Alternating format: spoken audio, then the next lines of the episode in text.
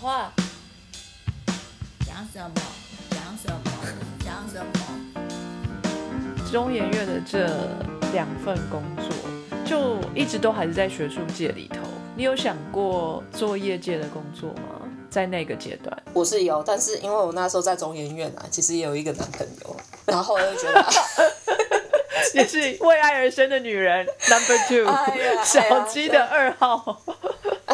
呀，然后那时候听小鸡讲那个我是为爱的时候，就想哇，好有共鸣哦，到底是怎样？对，然后那时候就是因为呃为爱。鬼遮眼还是为爱什么之类的，我不知道有没有什么比较好的名词。然后觉得哎，其实，在中研院也不错啊，因为那时候男朋友也在中研院，他会觉得啊，每天上班都可以见面，这样子也是很方便。那如果去外面找工作啊，那就分手了，那怎么办？哎呀，不过现在回想起来，其实分手也没什么关系，就是人生必经道路嘛，是这样。Anyway，该走的留不下来。哎，是是是。如果当初没有留在中研院，我也不会来英国工作啊。对，是是。你会选择来英国，是因为中研院那份工作吗？是因为中研院大家都在申请国外学校，然后我也想说，哎，那我也来申请一个好了。我记得我访问你的时候，大概你就是在这个阶段。就是想出国，但也还不确定能不能出国，或是会到哪一国。可是你跟我说，你有机会到英国去参加一个 conference，你觉得英国很棒，然后所以你想投英国。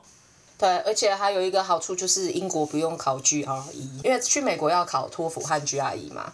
然后去英国就是只要考 IELTS，就是英国自己的语言能力测验的考试。对，然后觉得哎，美国考两个。英国考一个，美国要七年，英国只要三年，那就是哎，那那那当然就是锁定英国啦，是不是？所以那个时候你有申请其他国家的学校吗？没有，那时候其实主要都是锁定英国。那一方面就是我之前有去英国参加学术研讨会，然后那时候看到了很多英国不同学校，就非常的美轮美奂。你也知道台湾的美感教育也没多好，然后建筑也是，所以一出去就是乡巴。佬逛大街，然后觉得哇，就被震慑了。而且另另外一方面也是很懒惰啦，因为就觉得语言是一个非常大的障碍，尤尤其是经过阿贝塞的那个法文的洗礼之后，就觉得实在是非常的嗯汤。所以那时候就有一点更坚定说，那就是英文吧，因为反正从小。不知道从几岁就开始学到现在了。OK OK，总之就是锁定英国，然后考 IELTS，然后申请所有英国有可能的学校，这样吗？是我那时候简直就是海投啊，对啊，因为那时候就是找不同学校的老师，然后看到是跟生物咨询相关的，我就写信给那个老师，问他说：“哎，你有没有经费啊？然后有没有兴趣啊？什么之类的。”对，也是尝试了一段时间，然后一直被拒绝。是因为经费吗？大部分是经费，然后有一些是他本身没有在收学生，或者是他自己没有经费，然后有一些是他可能就觉得我资格不够吧，然后就是连回都没有回，或者是就直接叫我去博士班申请的网页直接填表格，就是有点像就是 through formal route，不要走后门之类的。我也没有要走后门，我总总是要知道你对我有兴趣我才去吧，对啊。好，那那最后你怎么找到？这个 PhD position，呃，这个的话是有一个老师，呃，他在 Warwick，我写信给他，他他回了我，然后对我非常的有兴趣，然后他算是一个还蛮年轻的老师吧，所以比较有热忱，也可能很需要有学生来可以跟他一起做研究之类的。他在 Warwick，所以我就开始申请 Warwick 填他们入学的表单啊什么的，然后那个老师他还说他愿意成为我的推荐者，因为。你要申请奖学金的话，很重要的就是你要有两封推荐信。那我觉得那个 Warwick 当初的那个老师，他对我的帮助也很大，因为我有阮老师的加持。呃，阮老师他那时候刚好是系主任，所以他那时候是以系主任的身份帮我写了推荐信，而且我那时候还特地请老师帮我写，我是他教学生涯里面教过最优秀的学生。可能因为这句话，让我获得了英国的奖学金，然后可以很顺利的到英国留学。阮老师真的是我人生中在，尤其是学术上，就是正式踏入 bioinformatics 这个 area 的一个很重要的贵人之一。哦，他除了系主任之外，阮老师那时候还刚好是农学院院长，这是贵人。对，然后又加上 Warwick 那边有老师就说，哎，我要收这个学生，然后也帮我写了非常好的推荐信，所以我就有顺利的申请到奖学金。要不然之前其实，在 Imperial College。有一个老师是也是说，OK，我可以去他实验室，不过他那个就是完全没有 funding。那 Imperial College，你想想看，那个伦敦那个，那没办法啦。对啊，那个一贷款那个真的是还二十年都还不完啊。Anyway，所以，所以就是因为 Warwick 有奖学金嘛，所以就是最后去了 Warwick，是这样。OK，好，你的这份奖学金也蛮特别的，你要说一下吗？我那时候去的时候是二零零七年，然后那时候是英国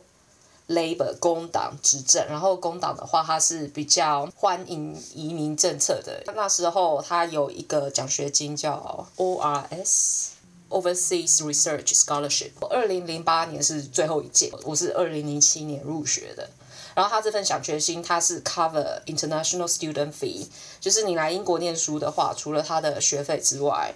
如果你是非欧盟或是非英国人的话，他会再收你额外的钱，叫 International Student Fee。那 ORS 它就是帮你付 International Student Fee。那我除了拿到 ORS 之外，我还有拿到 Warwick 他们给 Postgraduate Student 的 scholarship Scholarship，cover 你的 Tuition Fee，然后还有给你生活费。这两个 Scholarship 都是给我三年的时间。那我怎么记得你有一份芬兰的奖学金？芬兰的那个是我加入了 Warwick 之后，我有三个老指导老师，其中有一个指导老师，他刚好有居里夫人的计划，是跟其他欧洲的研究机构合作，然后他们的这个计划下面有一笔钱，它是可以让实验室，比如说英国实验室的人，然后去。其他合作的机构，呃，实习一年的机会，呃，他们其实是产官学三方面合作。那他的业界合作的对象在芬兰，所以我那时候有去芬兰的生物资讯的公司实习一个月。然后相对的，那芬兰他们也有送人过来，就有点像交换，就是我们送人过去，他们送人过来。我那时候好像也有拿 ORS，我的学费就是别人的一半，但是我我只有我只有 OIS，。我没有任何任何其他的 scholarship，所以我就贷款过去的。你那时候有找阮老师帮你写推荐信吗？没有。对，而且你那时候真的很辛苦啊。我们那时候去是二零零七年，英镑是六十七块。六十八块，好像有冲到七十过，我好像换到六十八，觉得很开心。然后二零零八就金融海啸嘛，对，然后就英镑就开始下滑，然后又脱欧，现在就是一去不复返。现在英镑有 三十八块，我就觉得笑呵呵了。所以你就在 Warwick 有三个指导老师，为什么你会有三个指导老师？因为我当初申请学校的时候，跟我呃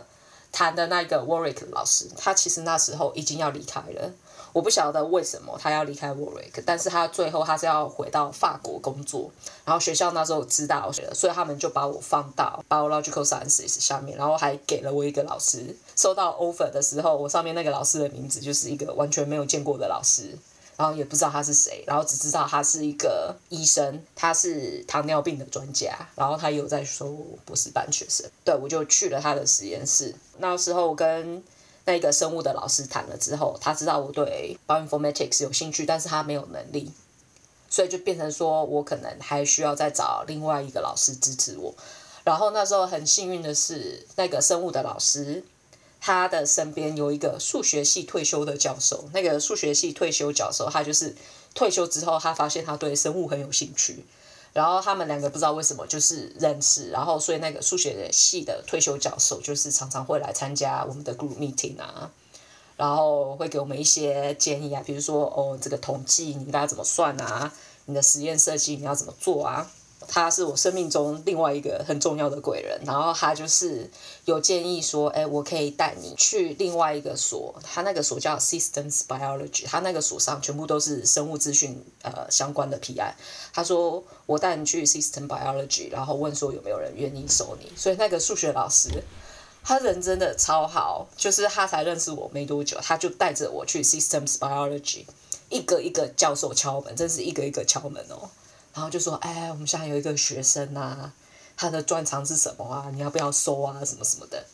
一直被拒绝。然后他就是一直问，对我其实是一直被拒绝的。后来问到一个荷兰老师，然后他就是有一点质疑，然后我就想说啊，不行啊，这个再被这位荷兰老师拒绝。”我就没有指导老师，因为那荷兰老师就是说，呃，我数学背景不好，然后我就说，哦，我知道你在数学系有开课，我会去修你的课，所以我那时候就是跟他讲说，我会去修他数学系的课，然后他收我，所以我那时候就会有两个指导老师，对，然后那时候有了两个指导老师之后，那个我们的 biological sciences 他们有另外一个 committee，然后他们会就是有点像 third party，他会去有呃。有像什么 early stage report，就是你加入你的 PhD 之后七个星期吧，我记得是七个星期，他会给你一个 early assessment，说你四十九天，哎，这可能哦，他就是想说，哎，你也加入了，然后你也熟悉了你的环境，那他会看你一下你的 PhD proposal，其实有点像是保护 PhD 学生的机制，因为其实大部分学生进来，他们很多人的 proposal 是。被指导教授牵着走的，那有的时候指导教授并不是站在学生那里的，他是站在实验室的角度。所以我那时候刚开始进来的计划，如果要成功，大概需要五六年的时间，而且最好的方式是请一个 postdoc，因为 postdoc 才有那样的知识能力还有时间有办法。那一个 PhD 学生他只有三年，那其实他能做的有限，而且那时候我们那个 committee 他看了我的 proposal 之后，决定就是你现在虽然有两个指导老师。但是你要做的计划完全不行，因为我们实验室那时候并没有 postdc 可以支持我做这样的计划，而且三年真的不够，然后他们就要求我砍掉重练，就是说不给过，然后要我升新的计划。不过那时候虽然有点痛苦，就是你本来以为你要做那个计划，然后你也开始去实验室做实验啊，然后就全部不行。对，然后还说什么呃，我数学背景不够啊什么的，然后还需要就是更多数学支持，然后那时候就觉得啊，我才拿了奖学金，开开心心来这边还没开始，然后就要被赶出去了嘛，然后那时候就觉得不行，对，后来那时候就是有硬生，就是生出来一个我后来 PhD 的计划，就是比较适合 PhD 学生的 level，所以那时候就有再 meeting 一次，然后那时候 committee 就比较开心，就说好。但是你必须要再找一个老师来协助你，因为你的数学背景不够。所以那时候那数学系的 professor 退休老师就是说，好，我要当他第三个指导老师。不过就整个 PhD 过程来讲的话，是只有生物系的那个糖尿病学专家，还有就是那个荷兰老师，他是比较在数学模式上面的专家有。那数学系老师有点像那个。Mascot 吉祥物哦，就是 在那边，就是学校不开心的话，然后数学系的老师就会出来搓一下汤圆。是当初要收你的那个老师，帮你写推荐信的那个老师，他去法国了，你有可能可以联络他，然后去法国念书吗？我那时候最坏的打算是这样，那就是变成说我要放弃华为的奖学金，而且因为那时候我本来跟 committee 讨论的时候，就是我们。Biological sciences 啊，postgraduate community 讨论的时候，就因为我是很想要留着那个去法国的老师，因为毕竟他帮我那么多，而且那时候之前有通 email 啊什么的，后来 committee 一口回绝说不行，对，因为他们就是觉得他要保护 PhD 学生，才刚开始，然后又要遇到这种跨国的沟通。他实在是看不出来怎么样会 work 之类的，所以他们就是一口回绝，就是他不能当你指导老师。OK，那在华为这边的 PhD，你觉得嗯有收获吗？是你想要学的东西吗？那时候想念 PhD 是想要了解说自己适不适合做研究。那其实我当初在啊、中研院工作的时候，其实就隐隐约约感受到，其实自己可能真的不是做 PI 的料。念完 PhD 之后，就是更确信，因为我认识很多 PhD 学生，如果他们真的是还会留在学术领域，他们每个都啊、非常享受，他会觉得我实现自我啊，然后每天都过得很快乐、很充实啊。然后每次讲到他们的 project，就眼睛亮晶晶。可是我每次就是啊，生无可恋，然后会觉得再次认识自己有没有？还会觉得其实也不迟啊，因为反正华为 Warwick 帮我付钱啊，英国政府帮我付钱，我那时候就算是念的不开心也没什么差，对啊，会觉得还好。PhD 的时候就是也有参加社团啊，每次就跳跳舞啊，然后其实好像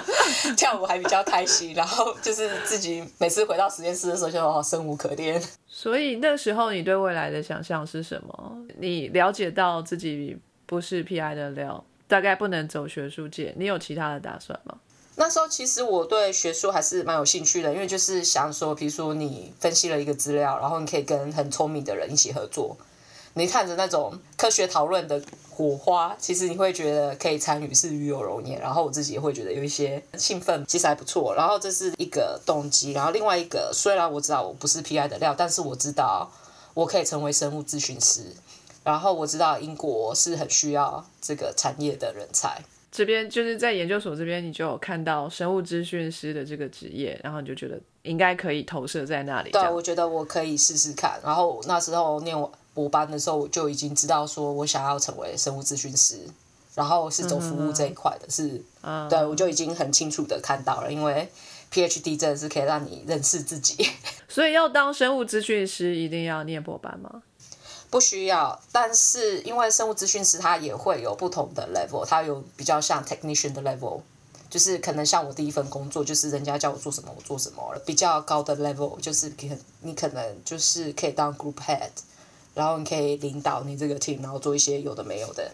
然后像这样子的话，有 PhD 的话被 promote 的机会会大很多，而且其实 PhD 学到的做研究的方式其实是 transferable 的。嗯对，然后我觉得那个是很重要的人生经验，就是当你有一个问题来了，然后你要怎么样去定义你的问题，而不是像无头苍蝇一下，哎，这个也看一下，那个也看一下，这个弄一下，而是你知道，哎，这问题是什么，然后你要做一些什么事情，可以去回答你的问题。那要用什么样的方法是现在的技术可以 support，或是什么样的数学理论是可行的，而不是说想了一个很厉害的方法，然后但是中间是有 gap 的，你连不起来。其实这都是 PhD 的时候学到的一些技巧，是对啊，怎么样看待问题，怎么样解决问题，还有一个很重要就是。当你做完了之后，你要怎么样跟人沟通，然后去 deliver your result，这也是另外一个艺术，对啊，然后这些都是 PhD 的时候学到。虽然在我的 thesis 我写了非常多页，但是我能记得的其实没有多少。对，总之呢，千辛万苦的你还是拿到了博士学位。那这时候开始要找工作了，就是要 bioinformatician 这个工作只有在英国有，所以你就在英国留下来吗？其实那时候其实有想要去业界，因为业界给的薪水比较多，然后你也知道嘛，那个金融风暴，然后英镑贬值，然后你会觉得好像比较爱钱一点点。但是另外一方面又是 visa 的问题，因为如果业界他要请一个外国人的话，然后他们要付 home office 额外的钱去拥有一个 license，然后让他们可以请外国人，那对。业界来讲是额外的支出，所以一般来讲，业界他们是比较不会考虑外国人，但是学术界就没有这方面的考量，因为他们为了要吸引人才，他就是比较不管说你是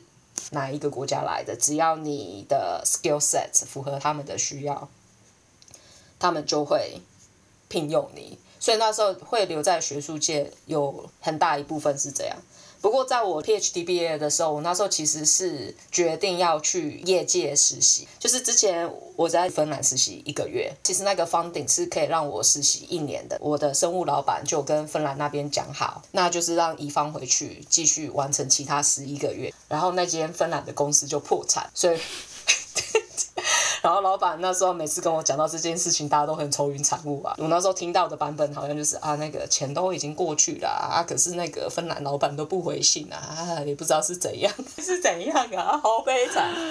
英国的老板那时候后来他好像在德国有一个合作的药厂。然后好像也需要生物咨询师，英国的老板就跟我讲说啊，要不然你就去德国好了。我想说好吧，那我就去德国那间药厂，应该也不错，换一个国家。然后那时候老板就跟我讲说啊，行政方面就我来，那乙方你那个签证比较麻烦，有没有？你就赶快去弄一弄。对，所以我那时候就是英国就结束啦，然后就搬回台湾等签证，那就是顺便玩一玩啊，就环岛啊什么啊。然后把那个口袋里面的钱都花光光啊之类的，然后就非常的开心。然后好像在我打包行李，就是要拿去邮局海运前的前一天，我收到一封德国公司的 email，他说哦，紧急紧急，马上停止移民活动。我想到什么东西，赶快看。后来就认真一看，就发现说，哎，那个经费没有转到德国的公司。然后居里夫人接话说，我不行去德国。嘿，所以就是那时候 visa 下来了，要住的房子也找好了，然后我的积蓄也是在那个环岛旅游的时候 花费，非常悲惨，人生谷底。所以那时候我在讲说，呃，那个数学教授真的是我的非常非常重要的贵人。那时候我刚好有一个男朋友是英国人，对，然后我那时候就想说，好吧，那现在不能去德国，那我试着回英国找工作好了，因为我男朋友在英国，我想要跟他在一起。哎，其实有爱情的动力非常的重要。你看，小鸡二号，对啊，小鸡二号。然后我就检查我的英国签证，好像还有半年才到期哦。我记得我那时候回到英国的时候是四月，哎，大概是现在这时候。那时候英国春暖花开，但是乙方拎着行囊，口袋空空。而且那时候回去的时候很惨啊，就是第一个月就就是先联络我那个数学的老师，就是说老师啊。乙方现在很悲惨啊，本来以为想去德国，后来没有钱啊，然后我的积蓄也没了，然后我英国的家也没了，因为都退租啊什么。然后我就说老师，嗯，你家请问有没有空房可以让我借住一个月，然后让我找工作？结果那个数学老师一口答应，然后就让我住进他家。他家有非常漂亮的院子，然后就是每天就是去赏花啊，看一下院子啊，然后煮煮饭啊。申请一下工作啊，享受一下英国的春天啊。可能是因为住在贵人的家的关系吧，就让我找到了英国的第一份 bioinformatician 的工作。对，哎，那你怎么不去住你男朋友那边？他那时候是跟他朋友合租。然后他只有一间单人房，单人床其实非常的挤，而且那时候是冬天，可能睡醒啦，就只有一个人有被子盖，然后另外一个人就很冷。这个我要补充，英国的单人床真的是超级小张，我在任何国家都没见过那么小的单人床。对，三是不懂哎，他们明明就是体格比亚洲人大啊，平均来讲，对啊。所以你找到的这一份工作在哪里？啊，他其实就是在 Warwick，然后是在 Systems Biology，就是在那个当初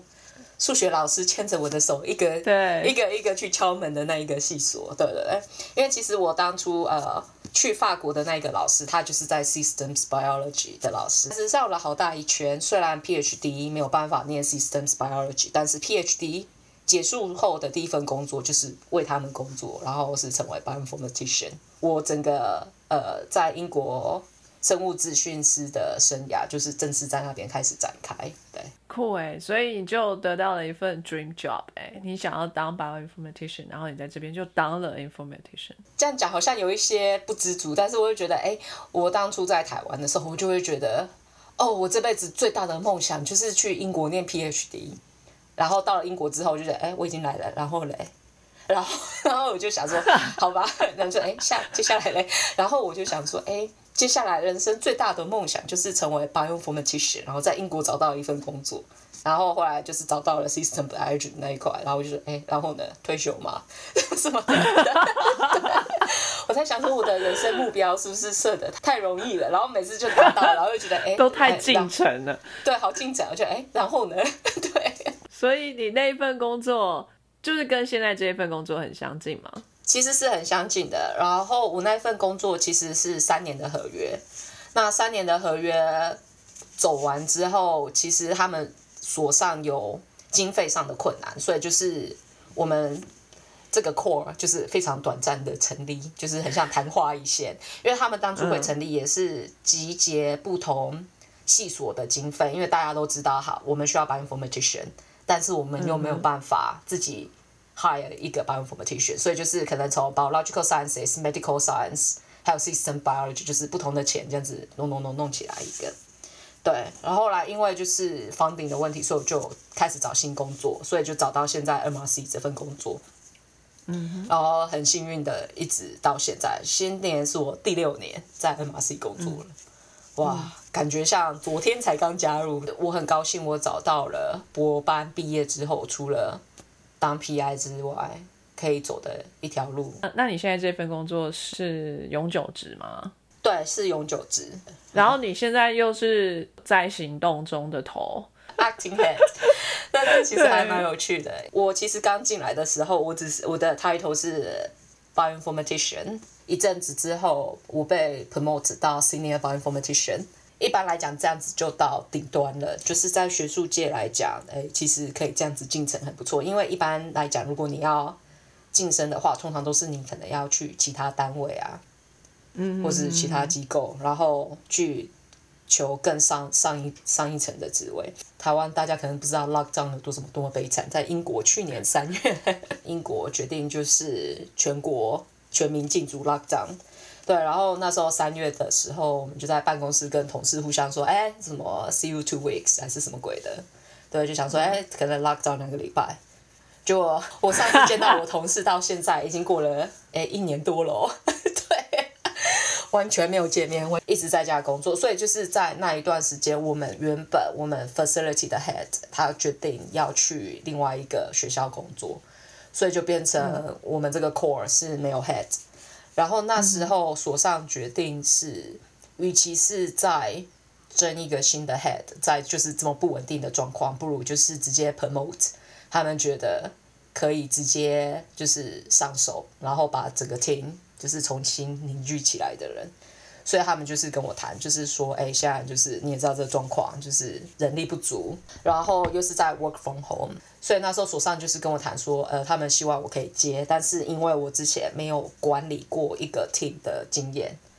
所以他们就是希望就是给我一年的观察时间，一方面是让所上观察我看我有没有这个能力，一方面是让我自己去决定说我到底。是喜欢就是当一个资深生物资讯研究师，就是专心分析我的资料，还是说我对管理一个 team 有兴趣？所以就是两边讲好，就是给我一年的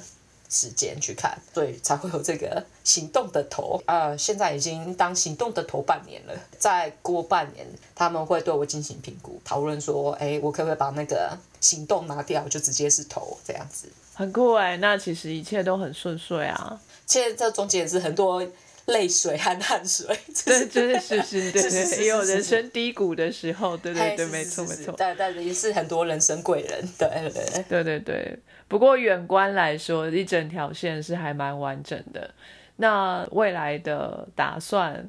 是可以服务多少人就服务多少人的这种愿景吗？短程就是先努力达到 head。position，然后再去认真思考，说我真的想要在这个所继续留下来吗？还是说我还是很喜欢钱，然后想要试试看业界？有人不喜欢的吗？对，但是嗯，每一个人对钱的定义不一样啊。有些人是觉得，哎，我现在哎吃饱喝足，然后我也没有什么特定的花费。这样就好，对啊，不晓得，所以我觉得我可能六个月之后，可能还会再认真思考一下吧，何去何从？就现在来讲，可能还是会继续待在现在这个所，除非就是我六个月之后评估没过，然后可能就是毅然决然我要追逐金钱之类的。好，知道了。我们十年前谈的时候，你是还没来英国，对英国呢充满了憧憬。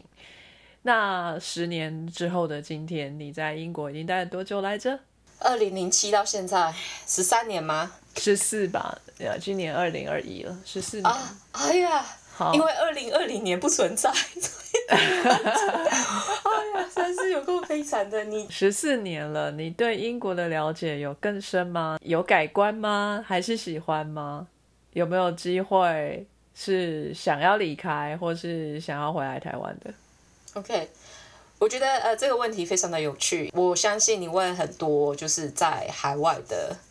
台湾人，他们的想法可能多多少少会有一些相似的点。是现在的台湾已经不是你当初记得的台湾，因为我记得的台湾是二零零七年还有之前的台湾。那我记得台湾的一切好像就已经在时空胶囊里了。虽然我们现在对啊我真的是觉得这样，因为人的文化还有就是城市，它是不停的往前推进。那你刚开始念 PhD 的时候，你每次回家，你可能不觉得，一年回去一次，呃，想念台湾的食物，然后想念台湾的朋友。那后来慢慢开始了，呃，你开始工作，那你可能两年才能回去一次。那你看像现在 pandemic，对我我已经我不知道我两年有没有办法回去，那我真的不晓得。我下次回去台湾的时候，台湾是什么光景？感觉我和台湾好像是这么的相似，但是好像又越来越来越然后，但是在英国来讲，种族歧视在英国其实还是很严重的课题之一，只是看你周围的人会不会表现。有接受教育的人和没有接受教育的人，他们的表现程度是不一样的。有接受教育的人，他们会不会外显？但是你永远不知道他们内心是怎么想的。而且要跟英国人真正的深交是有一点困难度的。对，那我觉得很幸运的，我是处在学术环境，那大家相对的会比较不外显。你虽然不知道他们是怎么想，但是我觉得起码我感受不到。对，然后我会觉得，虽然我拿了英国的护照，我是就是照法律来讲，我也是英国人，但是对很多英国人来讲，我永远不是他们的一份子，他们永远会看我是从国外来的，尤其是我讲话有口音，在英国其实是习惯，住了很习惯，然后对英国的看法其实也是没什么改变，也是一样，就是觉得啊是一个非常美丽的国家。那会不会回台湾？我真的是很难想象我会回台湾的样子。一方面是在英国现在的先生他是英国人，对，然后我们目前并没有要去台湾的打算。因为考虑到他的职业，也不知道他在那边可以做什么。再来就是生物咨询师，我太久没有接触台湾的产业了，所以我现在不想不太晓得生物资讯这样行业在台湾发展的愿景是如何。对，所以目前是没有打算要回台湾的。非常谢谢一方跟我们分享呢一路走来的这个历程。我们节目呢，都最后会问这个受访者一个问题：像你的人生也是这个谷底天堂啊，不停的来来回回。如果有一个研究生呢，很无助的来请教你，就说我现在虽然念着研究所，可是我也不知道毕业之后，呃，应该走哪一条路。感觉前面是迷迷茫茫的一片，不知道怡芳前辈能不能给我们一点指点，要该怎么样去思考自己的未来，怎么样做才会让自己不后悔？其实我们之前都曾经在那个 position，嗯，我们也是问了非常多前辈，可能要看那一位研究生他是在哪一个领域。对，因为如果不是我的领域，我觉得我能讲的可能对他帮助也不大。假设他是对生物资讯有兴趣的话。那我会建议他，如果他有认识留过学的人，或是在产业的、在业界的人，就是多打听、多收集资讯，然后知道自己未来可能的发展的路有哪一些。然后还有一点很重要，就是我会问他说他的梦想是什么，很短程的也没有医生还是心理医生？哎，是是是，哎，像我当初 master 刚毕业的时候，我那时候最大的梦想就是我要念 PhD，我要去英国念 PhD。对，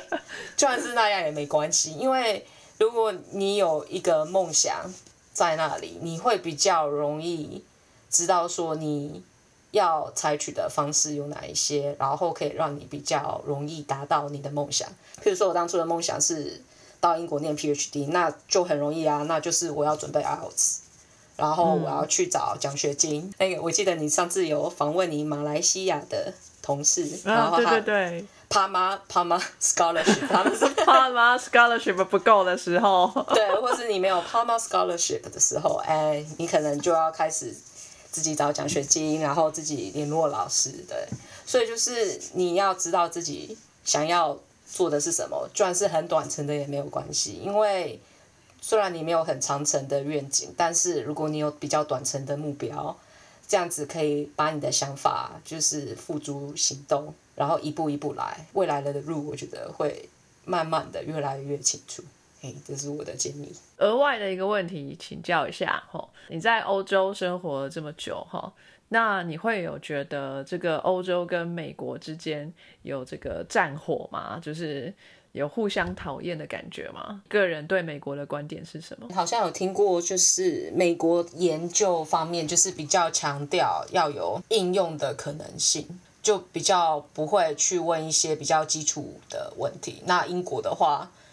是可以做基础科学研究的天堂，比如说研究，比如说线虫它游泳的方式是怎么游，它是用弹跳的方式弹，还是用抽动的方式前进？假设吧，假设像这样的研究，我相信在英国一定有实验室是可以进行这样的研究，然后我们的 UKRI 也会支持这样的研究，但是好像比较难想象美国会支持这方面的研究，英国。可能就是比较有那个能力可以做基础研究跟呃应用的这个科学同时并进。台湾可能就是能力有限，所以我们最好是投资一些可以赶快变现的东西，这是可以了解的。但是美国就是一个资本主义先进国家，所以。他们会以资本主义的方式去思考，那也是情有可原。但是我个人还是最喜欢英国的这样子的一个方式。像今天我也才了解，你跟我讲完那个 UKRI 的这整个结构之后，我才知道说，它原来也有你说另外的那个两个 facility，一个是管财政的，一个是管新创公司，就是把这个 knowledge technology practically 的用在。真正的生活上面，或是 startup 公司上面，这样是很好的，就是把把科学 translate 下去。然后我也知道，在呃英国有很多的，不管是民间单位或者是媒体，都是致力在 translate 这一些比较前沿的这些 science，用比较 pop popular 的 language 写出来。就是科普的方式，然后他们的这个方式也是非常好。就我们之前有访问过信息媒体中心的 project manager，我们有讨论过这件事情。英国其实是很不错的。其实我一直以来虽然经历了英国跟美国两个不同的系统跟国家，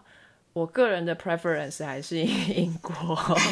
对，嗯，对对对对，就感觉英国他愿意国家愿意支持的研究面向其实是很广。知不知道？就是像台湾啊，有的时候可能会有什么奇怪的新闻啊，会讲到一些奇怪的知识，比如说公猫多为左撇子啊，英国研究指出，哎之类的，就是你会知道一些很冷门的生活小常识，也不是生活小常识，还是然后还有什么英国研究指出。左撇子更容易患精神分裂症之类的之类的，都是那会看到一些非常哎哎，这什么我们需要知道的东西嘛？哎呀，都是英国研究指出，从这样的例子你就知道英国研究科学的面向非常的宽广。对啊，可是我个人非常的喜欢这些冷知识，然后我觉得这世界需要这些冷知识，至少。它有娱乐性，然后它就算是暂时性的正确，就是可能明天就被推翻了，可是它的存在还是是有意义的。对，我们的 V 边可能不会同意，V 边是美国的这个 大粉丝哦，那是什么都美国好了。他没有来英国待过啊，所以我觉得可能有失公允。就像你问我这个问题的时候，请问你觉得欧洲和美国的研究环境有什么差别？我觉得啊，我并不是最适合的人，因为我没有待过美国。OK OK，好嘞，那时间也差不多了，然后好，那今天就谢谢怡芳的时间，那我们今天的专访到这边，希望有机会再来一个二十年计划，还可以再 那时候可能要记得问一下我微积分学完了没有？好，我会记得，我会记得。谢谢怡芳，跟大家说声再见吧，拜拜，拜拜。非常感谢各位听众的收听和支持，特别要感谢各位赏杯咖啡的朋友，First Story 上的妈妈桑、冰泉以及匿名赞助者，Patreon 上的一圈吴 Newton、Catherine Slater、Evan Wang、Ernest、Adam Joe、Alex Ferris、秦连武、Ellie Hu。Sky in the World 在各大 Podcast 平台上都能收听得到，Anchor、SoundOn、Spotify、Apple Podcast 都能搜寻到 Sky in the World 的节目。另外，Sky in the World 也会在脸书页面以及 Instagram 上分享科学家的八卦、科学新知，还有编辑们的日常给大家。有任何问题及意见，都可以在各大平台上留言，让我们知道。我们将竭尽全力为您寻找答案。欢迎追踪分享 Sky in the World，让更多人知道有趣的科学哦。